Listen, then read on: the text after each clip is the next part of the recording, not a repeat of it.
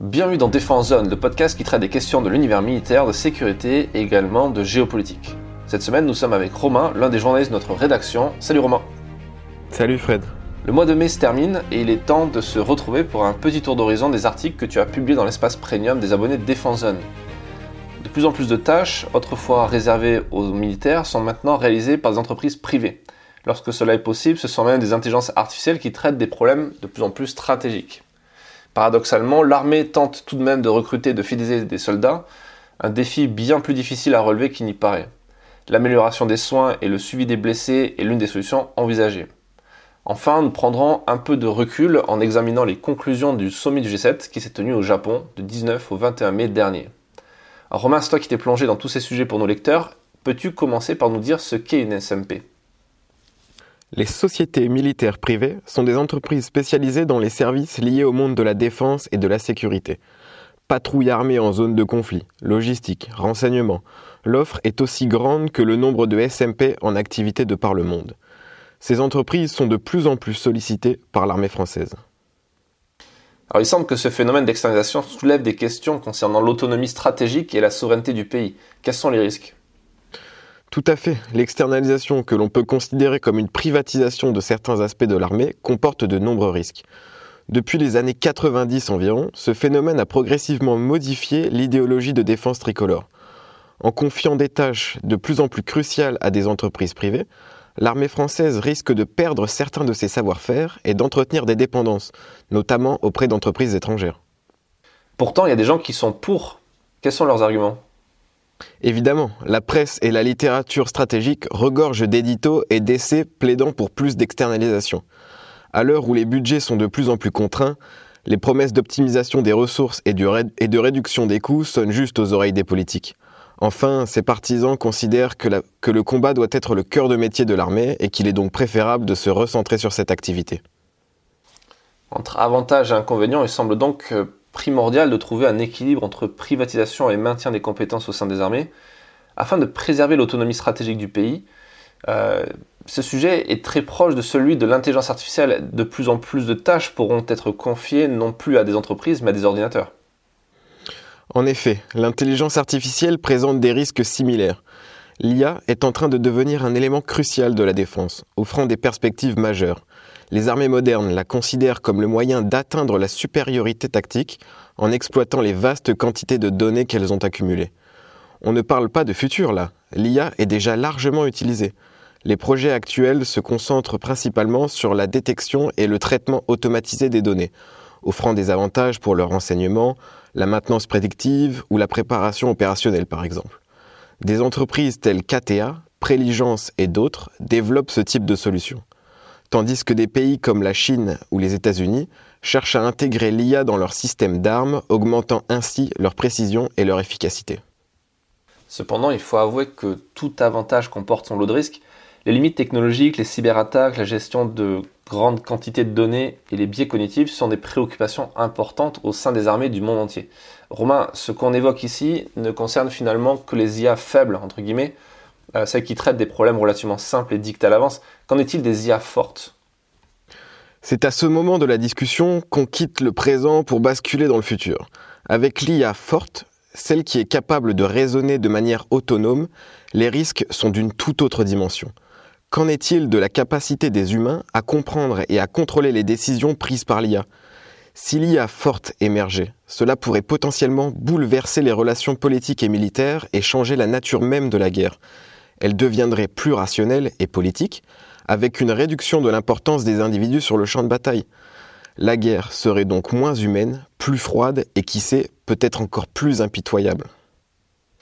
Malgré l'expansion de l'externalisation et du développement de l'IA, l'armée française souhaite fidéliser ses soldats et en recruter de nouveaux. Et pour le coup, elle a bien du mal à le faire. Elle n'est pas la seule à avoir des problèmes d'effectifs. Les armées suisses et françaises font face à des défis similaires en matière de recrutement et de fidélisation de leurs effectifs. Chaque année, des milliers de soldats quittent les forces armées, compromettant ainsi leur capacité opérationnelle. Les solutions envisagées sont-elles les mêmes d'un côté et de l'autre des Alpes? Pas tout à fait. La Suisse mise tout sur un modèle d'armée appelé triple A, axé sur l'apport en effectifs, l'instruction et les équipements. De son côté, la France prévoit d'intensifier ses efforts dans le cadre de la prochaine loi de programmation militaire. Des mesures visant à améliorer les conditions de vie dans les enceintes militaires ou encore à soutenir les familles sont prévues. Malgré tout, c'est le doublement des effectifs de la réserve opérationnelle qui semble être la solution préférée côté français.